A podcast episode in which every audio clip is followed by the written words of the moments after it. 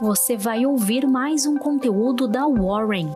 Estamos nas redes sociais como Warren Brasil. Acesse nosso site warren.com.br e saiba mais.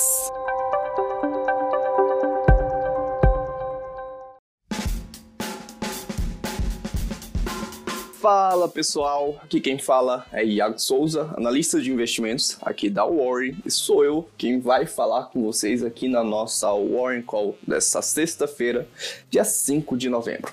Então vamos embora começar pela agenda do dia. Nos Estados Unidos, o evento aí mais importante fica para a divulgação do payroll não agrícola. O mercado espera aí uma criação, ou melhor, um preenchimento de 450 mil vagas de trabalho em outubro. E aqui no Brasil, a Embraer e M. Dias Branco apresentaram seus resultados para o terceiro trimestre. Nos fatos aí que marcaram a quinta-feira, divulgado pelo IBGE, a produção industrial do Brasil recuou pelo quarto mês consecutivo. O setor alimentício foi o que mais impactou negativamente aí o indicador, mas do outro lado, o segmento farmoquímico e o farmacêutico foi o grande destaque positivo. Vale lembrar que o índice se mantém abaixo do patamar pré-pandemia. E segundo o rumor do mercado, o projeto de lei 1472, que prevê criar um fundo de compensação para combustíveis, passou o destaque aí que pode taxar a exportação do petróleo em 10% quando as cotações estiverem acima de 40 dólares por barril e de 20% quando superar então 60 dólares por barril. Olhando aí para como o mercado fechou, o Ibovespa encerrou a quinta-feira aí em queda de 2% a 103 mil pontos, com incertezas dos investidores em relação à PEC dos precatórios. Nos destaques, na noite da quarta-feira, foi a vez do Itaú Unibanco divulgar seus números trimestrais. O banco privado registrou um lucro líquido recorrente de 6,7 bilhões de reais nos meses entre julho e setembro, o que representa um crescimento de 35% na base anual e de 3,6% na base sequencial. A cifra veio acima do esperado pelo mercado, que apontava aí para um ganho de 6,6 bilhões de reais. A carteira de crédito de pessoas físicas totalizou 302,8 milhões de reais, uma alta de 28% em relação ao mesmo período de 2020. E quando a gente olha aí o crescimento da carteira jurídica, vemos uma alta de 7,4% em 12 meses. Destaque aí para o crédito voltado para financiamentos à exportação e importação e também para veículos. Apesar do resultado positivo, os bancos foram alvos de venda aí por investidores estrangeiros que entraram em modo cautela em relação à aprovação da PEC dos precatórios. O alívio fiscal, né, que se daria em relação a essa aprovação, se esbarrou na margem muito pequena de aprovação da proposta da emenda, que ainda seguirá para os votos de destaques e depois para o segundo turno na Câmara, antes de ir finalmente para o Senado. O Itaú registrou a maior queda em nove meses.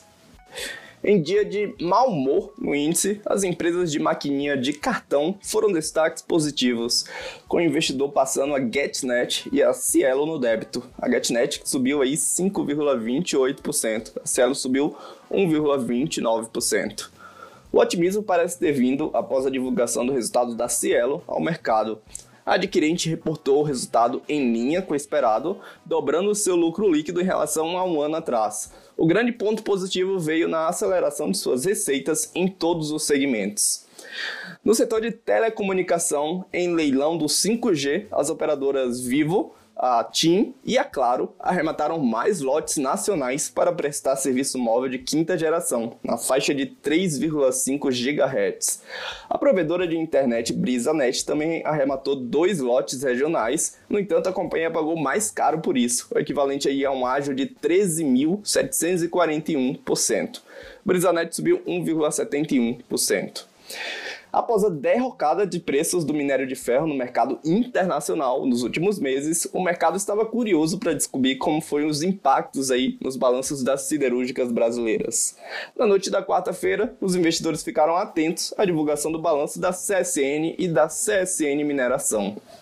O lucro líquido da siderúrgica teve uma modesta queda em relação ao mesmo período aí de 2020, registrando uma cifra de 1,32 bilhões de reais, um recuo de 5% aí na base anual.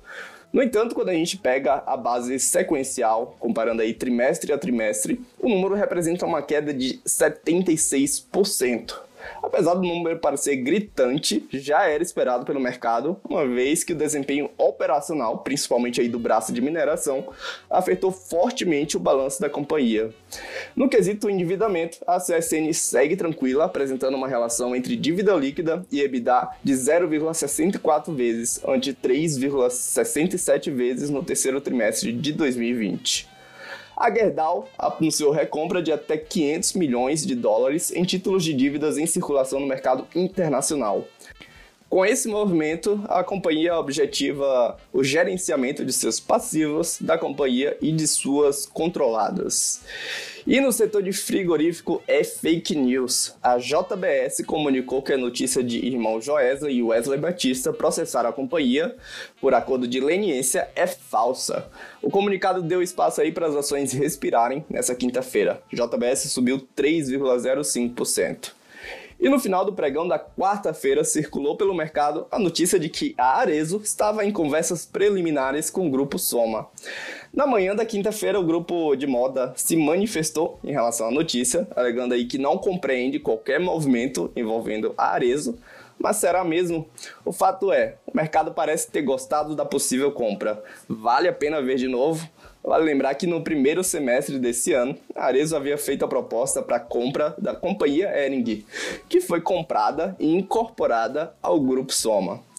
E falando em números, a House of Brands Arezo reportou seu balanço ao mercado, registrando aí um lucro líquido de 82 milhões de reais no terceiro trimestre, uma alta de 193% na base anual. Vale lembrar que esse é um lucro líquido ajustado. Novata no Ibovespa, a Red Door emplacou a maior baixa no índice nessa quinta-feira, derretendo aí 8% a rede hospitalar reportou um lucro líquido de 378 milhões de reais no terceiro trimestre, uma alta de 8% na base anual. Os resultados da companhia foram mistos, no entanto, o papel sofreu aí uma forte pressão vendedora. O Bank of America reduziu o preço-alvo para 85 reais, alegando que o balanço veio robusto. No entanto, as perspectivas macroeconômicas estão mais difíceis. Correndo agora lá para a bolsa norte-americana, o S&P 500 subiu pelo sexto dia consecutivo, surfando aí na perspectiva positiva quanto à divulgação do payroll, que irá acontecer hoje. Após esse pregão aí da quinta-feira, o índice contabiliza 63 máximas históricas atingidas em 2021. E a última vez que isso aconteceu foi em 1995, quando o S&P 500 renovou o all-time high 77 vezes. O S&P 500 subiu 0,2% no pregão. Voltando aqui para o Brasil, mas para falar de mercado de juros futuros, a sombra da PEC dos pregatórios voltou a assustar as taxas. A proposta que foi aprovada aí com apenas quatro votos de folga na noite da quarta-feira pesou então sobre o mercado e os agentes estão receosos de que a proposta não será aprovada no segundo turno. No mercado de criptomoedas, os prefeitos de Miami e Nova York receberão salários em Bitcoin. O gesto demonstra a importância de que a criptomoeda vem ganhando aí na política norte-americana. No mercado de criptomoedas, a Solana foi o centro das atenções. A altcoin renovou máximas históricas a 248 dólares. E no mercado de câmbio, o dólar encerrou em alta em relação ao real, cotada a R$ 5,60. É isso, pessoal. Espero que vocês tenham um ótimo dia e a gente volta na próxima semana com mais Warren Call para vocês. Até lá!